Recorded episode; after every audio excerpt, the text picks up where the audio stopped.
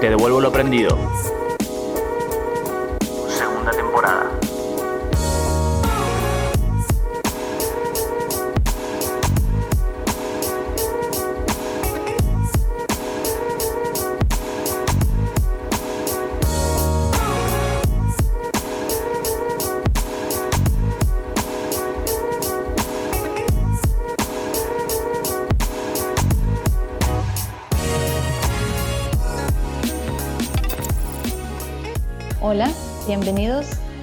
Cápsula de nuestro podcast Te devuelvo lo aprendido. Yo soy Silvia Yo soy Cris. y hoy les tenemos el tema arte terapia y mandalas con nuestra invitada Catalina Quesada.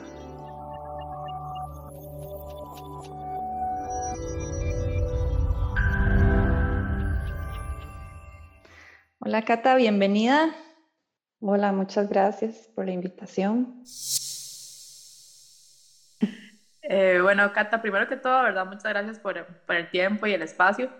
Y queríamos entonces de pronto que nos vayas contando un poquito más, tal vez, esos términos que creo que son recientemente más utilizados, que es utilizar el arte terapia o los mandalas, y cómo esta técnica o cómo este, este método podría también ayudarnos a nosotros en nuestro propio autoconocimiento, cómo, cómo se desenvuelve esto, digamos. Entonces, tal vez si puedes empezarnos por ahí, por darnos como un poquito los conceptos. Claro, muchas gracias.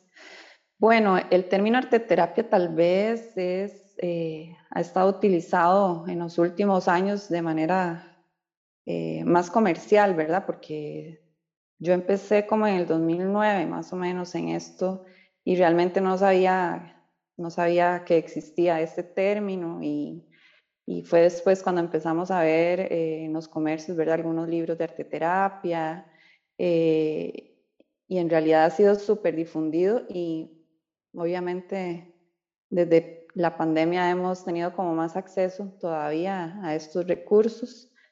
Eh, y arteterapia eh, en realidad es algo eh, bastante extenso, es, pero a la vez podría ser algo muy fácil. Eh, algunas personas lo ven como algo difícil.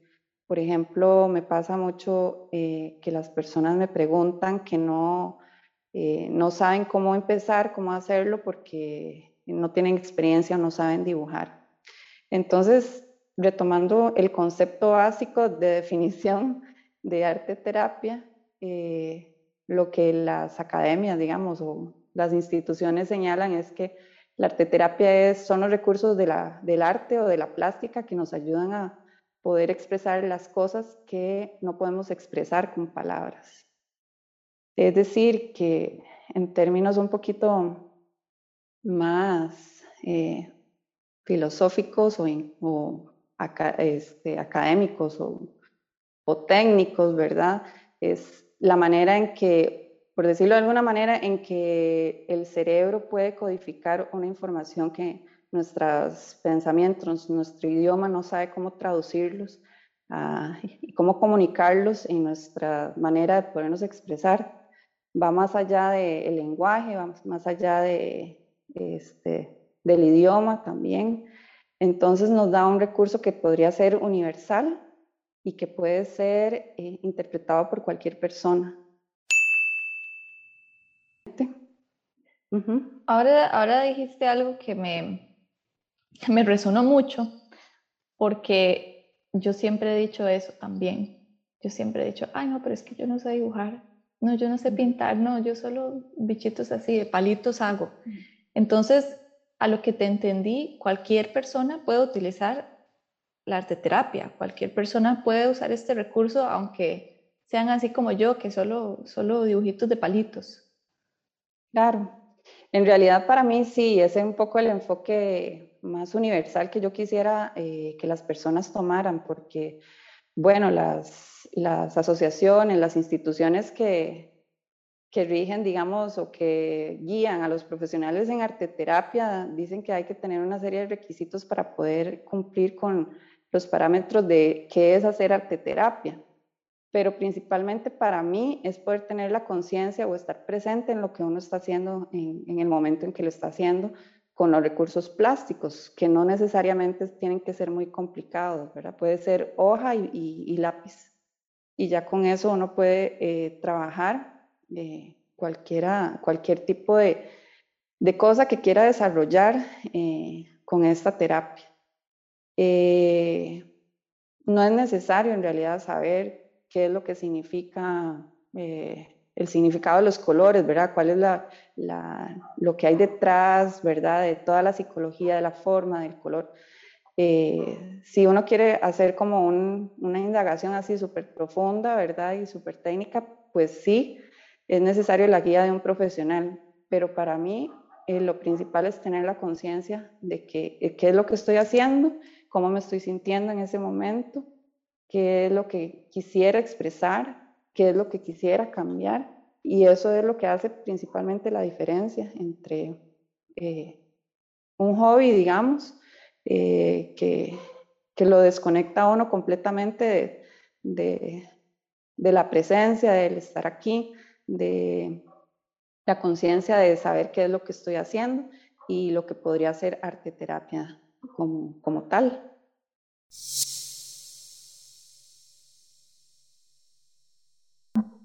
Ok, pero entonces vamos a ver, esto me está pareciendo bastante interesante. Y yo me imagino que sí, de pronto son conceptos bastante, bueno, como vos estabas mencionando, es relativamente nuevo, digamos que se, como que se escucha esto ya como método de, como método, como terapia, digamos. Pero entonces, yo traería, yo traigo un tema inicialmente a la sesión, por decirlo así, o simplemente yo dejo que fluya, hago mi mi expresión artística y después de eso se interpreta o yo traigo un tema y conscientemente quiero desarrollarlo, digamos, ¿cómo sería el abordaje en, en esta terapia? Para mí es completamente personalizado porque depende mucho de la persona. Hay algunas personas que se han acercado y me han dicho que quieren probar la terapia, pero que no saben qué tienen, pero que saben que no están bien. Entonces ahí es donde uno empieza como, bueno, a ir poco a poco, ¿verdad? Con, con las herramientas, ¿verdad? De, de, de, arte terapia, que pueden ser cualquiera en realidad, porque hay gente, lo mismo, hay gente, yo no voy a, a imponer, digamos, una herramienta con la que la persona no va a estar eh, cómoda o de acuerdo.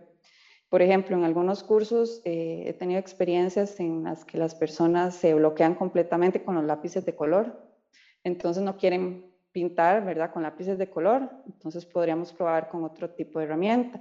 Hay gente que tiene este, como eh, algunas alteraciones o digamos sensaciones, ¿verdad? Que sensitivas de las texturas y que no le gusta la pintura, la textura de la pintura, entonces podemos probar con lápices de color.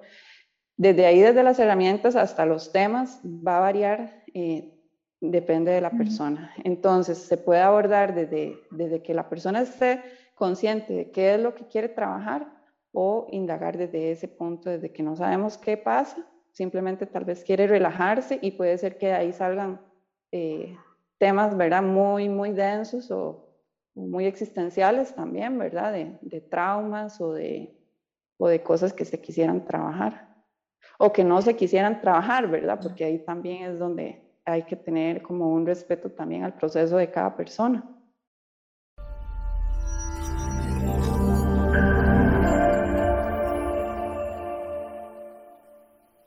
y que incluso no querer trabajarlo ya me da mucha información. Ya hay todo aquello que yo tengo bloqueado, por supuesto me da un, un, un, inicio, me detona algo de, pues un área que definitivamente no he trabajado y podría ser un buen inicio. Eh, tal vez, también tenía como otra preguntita, y es que, digamos, bueno, en realidad no es una pregunta, sino que es lo que me vino a la mente cuando estabas hablando, y es, qué importante es cómo el cuerpo, el cuerpo físico se utiliza, o sea, cómo el inconsciente utiliza el cuerpo físico como una expresión también, como lo que vos decías de, no sé, la textura, eh, tal vez no, no asocio, los, no me gusta ver los colores o diferentes cosas, que, que el cuerpo físico sale, es muy importante también que nos, que, pienso yo, qué importante es conectar que el cuerpo físico también está haciendo un canal dentro de esta terapia, según lo que percibo. Claro, este, eso siempre también es una señal, ¿verdad? Dentro de todo, porque en general no estamos acostumbrados a, escuchar el cuerpo, ¿verdad? Ni escuchar el corazón tampoco, ¿verdad? Y a veces creemos que es, bueno, yo estoy decidiendo no trabajar esto, ¿verdad? Como vos decís, y ya dejo ahí el bloqueo y, ahí se acabó. Pues en terapia, eh, como les decía, el respeto al proceso de cada persona es súper importante porque a pesar de que llegan personas que quieren trabajar, ¿verdad? Eh, o que creen que deberían de trabajar, ya el momento de enfrentar las situaciones dicen, no, no lo voy a hacer. Entonces ahí ese proceso, o sea, no, no podemos obligar a nadie a hacer un proceso que no quiere proseguir, ¿verdad? Entonces, desde ese punto hasta ver cuáles son las sensaciones físicas, eh, emocionales, ¿verdad? Y, del contexto de su vida que están reflejando lo que está trabajando. En eso es muy importante también que me ha pasado que hay gente que llega y cree que en una sesión, ¿verdad? Le voy a hacer una lectura, por ejemplo, de los mandalas, que es la herramienta que más utilizo. Entonces hacen un mandala y me dicen, bueno, aquí está, dígame qué es lo que tengo. Es como súper común y no es como tan fácil, ¿verdad? En una, conociendo de entrada a un cliente, saber o, poder interpretar eso porque somos un, cosmos, ¿verdad? Demasiado inmenso para poder eh, hacer una lectura tan rápida. Eh, ahorita quiero que entremos al tema de los mandalas porque me interesa muchísimo. Pero antes de eso se me ocurre algo que mencionaste ahí que yo creo que es importante y pasa en otras terapias también, pero me imagino que aquí pasa más comúnmente, que la gente llega con un tema y le sale por otro lado. Y de repente es como, ah, ok, yo según yo venía aquí a trabajar este, a mi exnovio y resulta que aquí en esto que hicimos me salió una cosa que un tema que nada que ver, que yo ni siquiera sabía que tenía y entonces la persona o sea, se le descuadra todo porque como decían por ahí, ¿verdad? Lo que se sale el inconsciente, este, ¿qué tan común es esto cuando se trabaja con arte terapia? Sí, pasa mucho. Principalmente yo lo que aclaro desde el principio es que no soy ni psicóloga ni, ni psiquiatra, ¿verdad? Para, este, para abordar ciertas cosas. O sea, desde ese punto sí les aclaro que hay ciertas eh, cosas que no puedo eh, darle un seguimiento, ¿verdad? Y darles un, eh, un, una contención, ¿verdad? Necesitaríamos complementar con otro profesional para poder este, trabajar ese tipo de cosas, ¿verdad? Cuando son de cierta índole. Pero entonces ahí lo que hacemos es como enfocar, bueno, pasa esto y esto, y si usted quiere trabajarlo con un profesional o quiere trabajarlo, o depende de lo que sea, lo seguimos trabajando, pero si usted lo que quiere trabajar es aquello otro, y lo enfocamos a eso y, y ahí guarde, guarde en, en, la cajita, ¿verdad?, del, del trabajo por hacer lo que sigue, ¿verdad? O cuando quiera abrir esa cajita. Yo creo que, que, es una llave, o sea, se puede utilizar mucho como, como una llave. Existen muchas personas que por lo menos yo lo he visto como en los talleres o en las sesiones que cuando estoy con alguien, es muy común que la gente quiera conocerse a sí mismo o quiera entender, pero no siempre sabemos por dónde empezar. Yo percibo que esto podría ser una técnica, bueno, una, una terapia, digamos, muy importante para poder señalar esos lugares que nos da información para ahora sí elegir cómo quisiera yo continuar, digamos. Me parece que es siento que es como que abre una llave, es como muy, muy útil para aquellas personas que estén iniciando su proceso, posiblemente. Claro, porque son herramientas como muy amigables, ¿verdad? O sea, puede ser desde algo muy light, ¿verdad? De, de, de trabajar, bueno, de, me gusta pintar y estoy viendo como que me gusta pintar ahorita en este momento de mi vida con rojo y solo quiero usar rojo y me visto de rojo, ¿por qué será?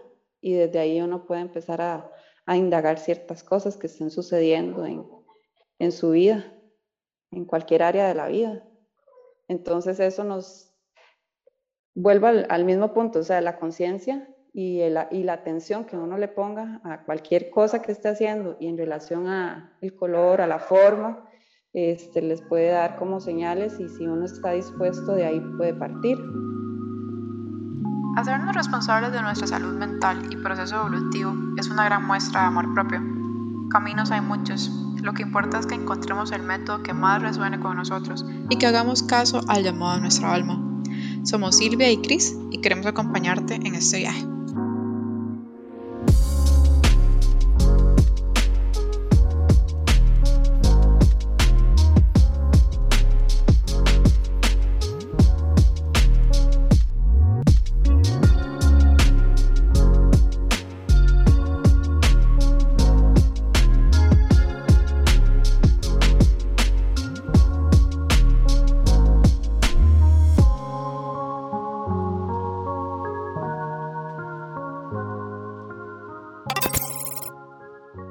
Por dentro ya voy pensando cuál es mi color favorito, si siempre uso el mismo.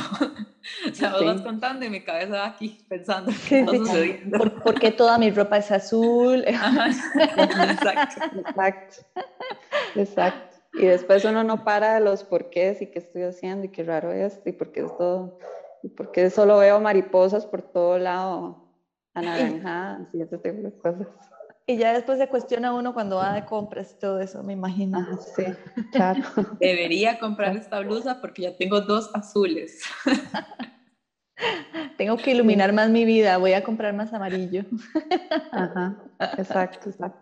No, pero creo que, que, más allá de hacer como el chiste y demás, que, que real que es eso, ¿verdad? Que real que es una interpretación de la mente. Al final del día, que no lo expresemos no quiere decir que no esté. Y esto es una manera de sacarlo. Yo internamente igual voy a, además de pensar qué colores uso, también estoy pensando, por ejemplo, cómo a través de esa terapia activo casi que todos mis chakras podría ir activándolos, digamos, podría realmente, o sea, vos vas contando la historia y yo sin duda alguna conecto con detectar, por ejemplo, asociar un bloqueo con algún chakra en particular. O sea, de verdad siento que da mucho espacio para poder iniciar un proceso de, de, autoconocimiento o de sanación. Claro, sí, se puede conectar con, o sea, yo siempre lo explico, digamos, o lo veo para entenderlo más fácil, de manera racional, ¿verdad? Toda la parte energética, que es una, es como una tabla de analogías donde uno podría, ¿verdad? En una tabla de Excel, digamos, ir colocando todas las cosas, ¿verdad? Que esto corresponde a esto, que esto corresponde a lo otro, desde los chakras, los números, los colores, las formas, y, y todo tiene una, un mismo significado, digamos, en esa escala. Esa escala. Sí, de hecho, ahora que estaban hablando, digamos, de todas las, las terapias y métodos que nosotras conocemos y que hemos entrevistado, yo veo que se conecta con tantas cosas.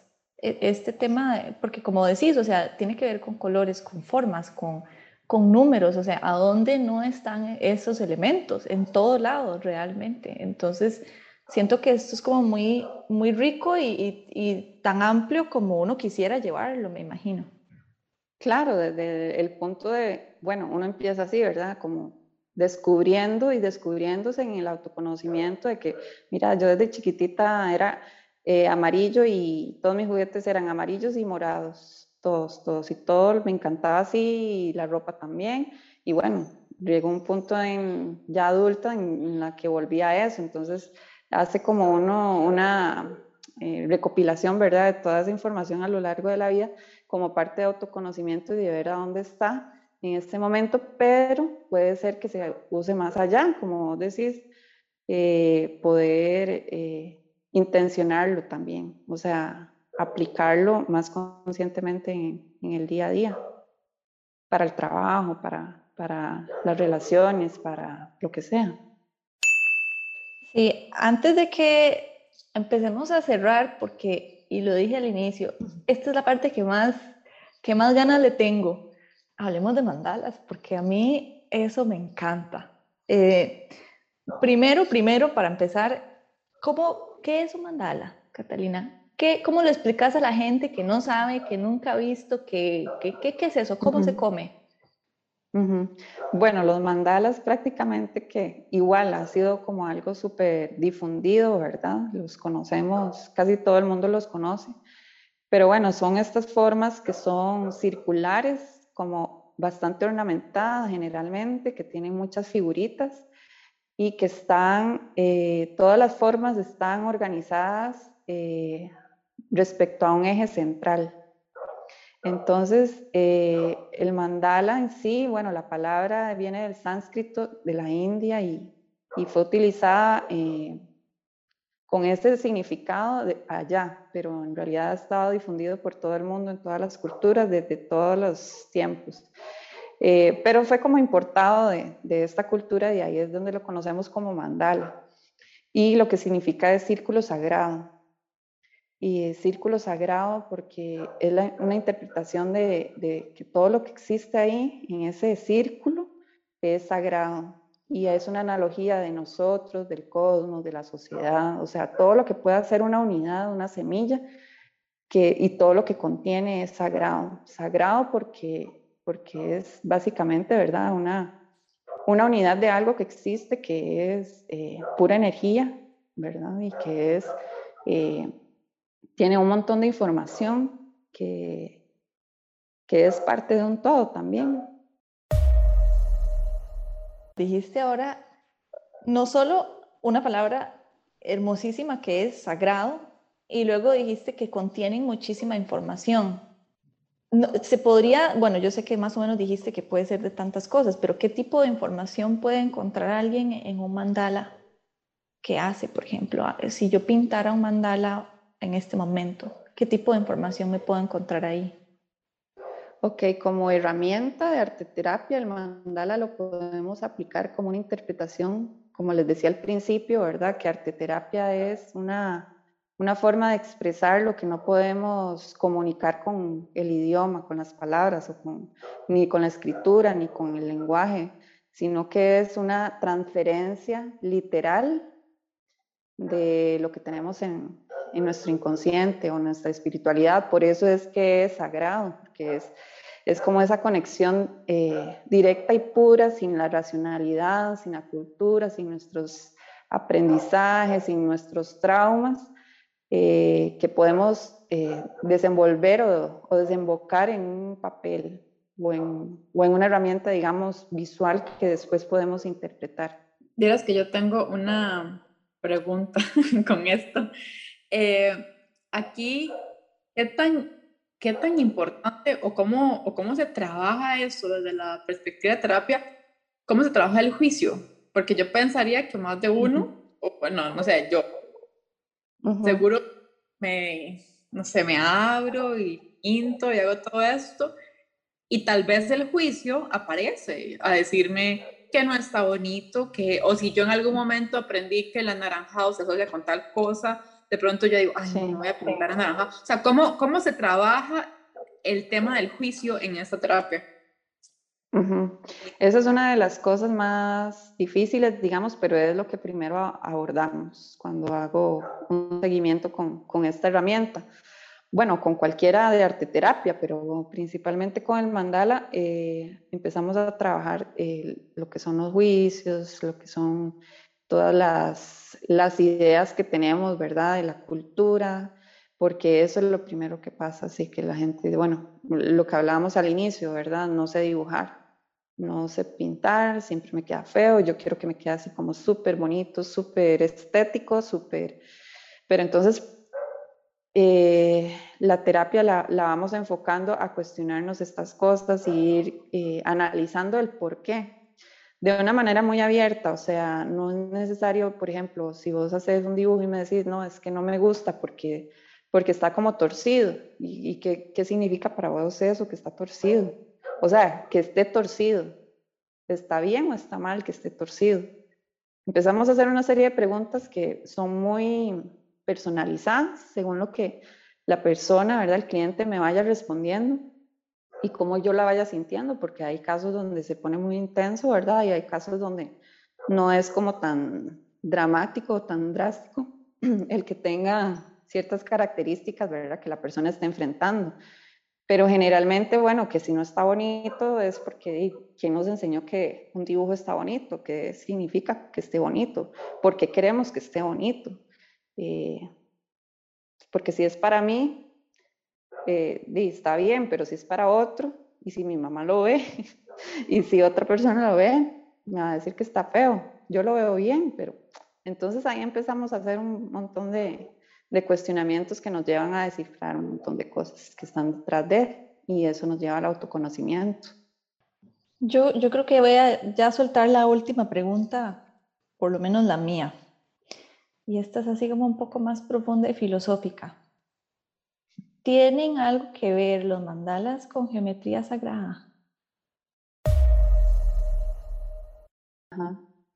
Tiene, es como esta misma escala que les decía, ¿verdad? Donde es una plantilla, una cuadrícula, donde cada uno de los elementos tiene una, eh, una analogía una escala, ¿verdad? Que en diferentes idiomas significan lo mismo, por decirlo o explicarlo de alguna manera. Eh, ¿Y de qué manera? Bueno, yo los, los empecé a trabajar con la numerología y la geometría sagrada porque fue la manera en que los entendí, digamos, desde mi racionalidad, porque ese es un punto que a mí me ayudó personalmente a, a trabajar, donde tenía esta estructura, ¿verdad? De, como dice Chris, del juicio, de que tenía que quedar perfecto y yo al principio no lograba no hacer un mandala, sino era con regla o con algún programa que de, de la compu, ¿verdad? Que me quedara súper perfecto. Y eh, entonces desde eso, desde ese punto fue donde, donde pude tomarlos, ¿verdad? De, desde mi conciencia racional y superestructurada, rígida y controladora. Y de ahí me ayudó un montón a, a entenderlo y a ir soltando y a ir trabajando estos aspectos desde, desde mi personalidad. Pero la analogía, digamos, de los números y, y, la, y la geometría Básicamente lo que significan es que hay una relación energética eh, en estos idiomas, o sea, en el idioma de los números, en, el idioma de las formas, hay una representación energética que la vemos en, cada uno de estos idiomas y que es interpretada de esa manera, de diferente manera.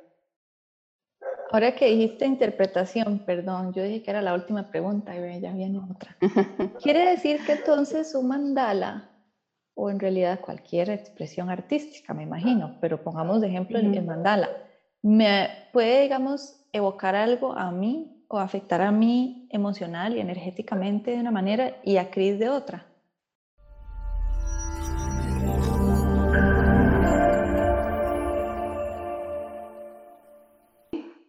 Sí, porque es que eso es lo interesante. Eh, de, los ejercicios de arteterapia, porque, y con los mandalas pasa mucho, ¿verdad? Porque eh, lo podemos, creo que se relaciona con una pregunta que hizo Chris también. O sea, por ejemplo, los mandalas yo los trabajo de dos maneras. Podría ser el mandala intuitivo, que es una forma de dibujo automático donde se toma un lápiz y se empieza a dibujar y a dibujar.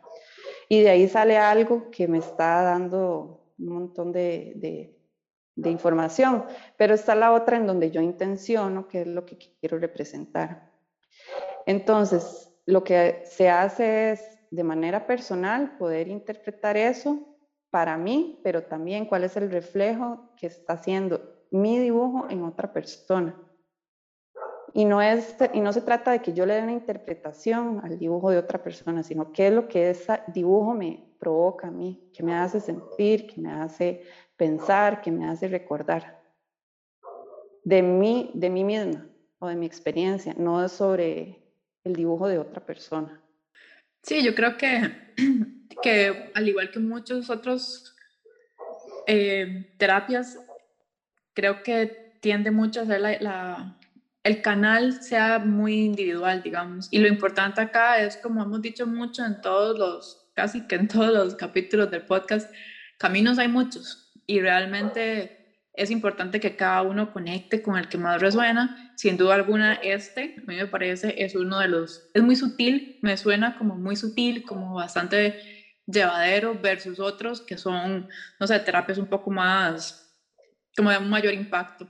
Pero vamos a ver, si tuviéramos que hacer como un resumen así de algo que quieras dejarle a la gente, ¿Qué sería ese aprendizaje o qué sería lo que quieres devolverle, digamos, a los que nos estén escuchando con respecto a la arteterapia o los mandalas?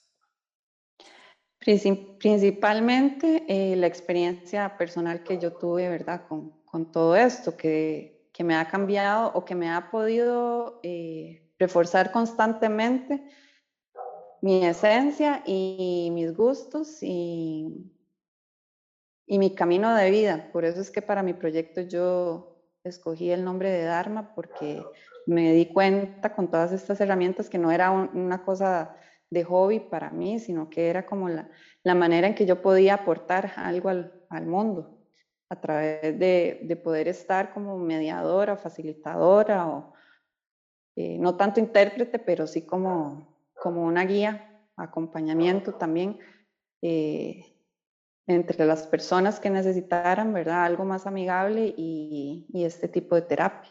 Muchísimas gracias, Cata, por sacar el rato, por venir a hablar, eh, a hablarnos de, de, tu Dharma, de tu camino, sí. de, tu, de, tu, propósito y misión.